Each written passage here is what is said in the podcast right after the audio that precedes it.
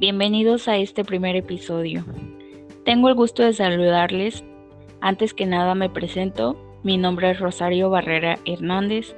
Soy estudiante universitaria. Actualmente curso el cuarto semestre de la licenciatura en educación primaria en la Escuela Normal de Estudios Superiores del Magisterio Potosino, plantel 2, ubicado en Ciudad Valle, San Luis Potosí desde donde cordialmente les doy la bienvenida a este primer episodio.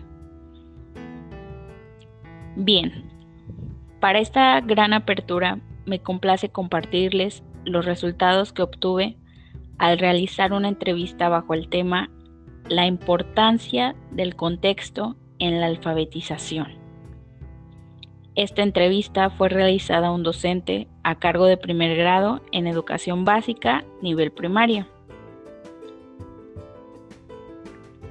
Para dar inicio con los resultados, les comparto las definiciones acerca de lo que es leer y escribir, de lo cual la docente nos dice que bajo su percepción, leer es un proceso donde el alumno comprende los textos, es decir, los interpreta y que además puede utilizar algunos de los sentidos, tales como la vista, el oído y el tacto. Por otro lado, ella menciona que escribir es la representación gráfica de las palabras.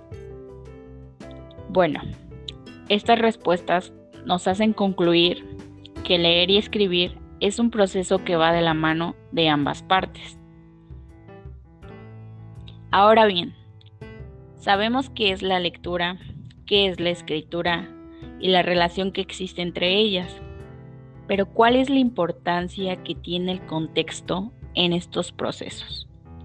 La maestra nos comparte que el contexto tiene mucha importancia, ya que a la hora de realizar estas dos prácticas, al situarnos con el contexto, es como plasmamos las ideas, las expresiones, todo lo que se quiere decir o no.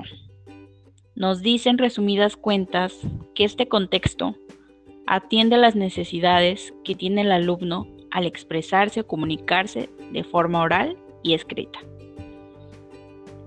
Es sorprendente e interesante esta respuesta. Nos deja pensando acerca de la relevancia que tiene el situarnos en dado lugar a la hora de expresarnos y cómo esto puede influir en la efectividad de lograr una comunicación. Por otro lado, entonces antes de llegar a esta comunicación, a esta expresión de ideas o necesidades, nos lleva a pensar en la relación que tiene el lenguaje oral y escrito en los procesos de alfabetización que se dan antes de poder lograr esta comunicación como tal. Para esto la docente nos comparte que guarda una relación directa porque la expresión o comunicación tanto oral como escrita se rige por diversas estructuras o reglas que se deben seguir para que se logre el propósito, que es dar un mensaje a un receptor. Nos dice también que estos lineamientos o reglas se van aprendiendo durante los procesos de alfabetización, cuando corregimos la pronunciación de algunas palabras o el cómo se escriben estas mismas. Y ligado a esto, nace la pregunta acerca de lo que implica leer y escribir en diferentes contextos. La maestra nos comparte desde su opinión que está relacionado con lo que antes mencionaba sobre las estructuras de la lengua las reglas gramaticales o lineamientos que se deben seguir en diversas situaciones al realizar prácticas de lectura y escritura. Nos pone como un ejemplo la producción de textos como una carta informal y elaborar una solicitud. Nos dice que en estos ejemplos las exigencias son distintas en cada caso para el estudiante a la hora de producir estos textos. En una puede utilizar las palabras cotidianas, informales u ordinarias, pero al mismo tiempo respetando ciertas características del texto. Y en el otro ejemplo de la solicitud, debe utilizar un lenguaje escrito formal. Por último, nos menciona que esto mismo pasa a leer en diferentes situaciones, en diferentes contextos.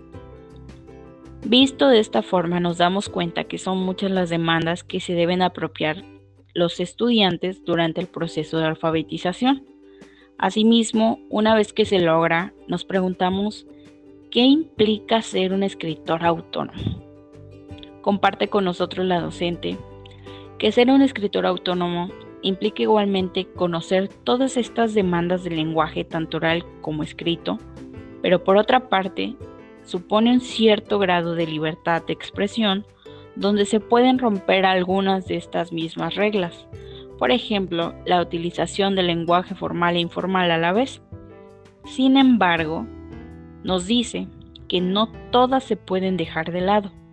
La mayoría prevalece, ya que son vitales para el lenguaje oral y escrito. También nos dice que esta autonomía le da un propio estilo a cada escritor, mismo que se va forjando de ciertas características propias de la expresión individual. Es interesante saber cómo se adecuan a diferentes situaciones los procesos de lectura y escritura. Pero ya todo esto, ¿qué son los métodos de alfabetización? Comparto con ustedes la respuesta que la maestra dio a esta pregunta. Nos dice brevemente que son todos los procedimientos o estrategias que se utilizan para la adquisición de la lectoescritura.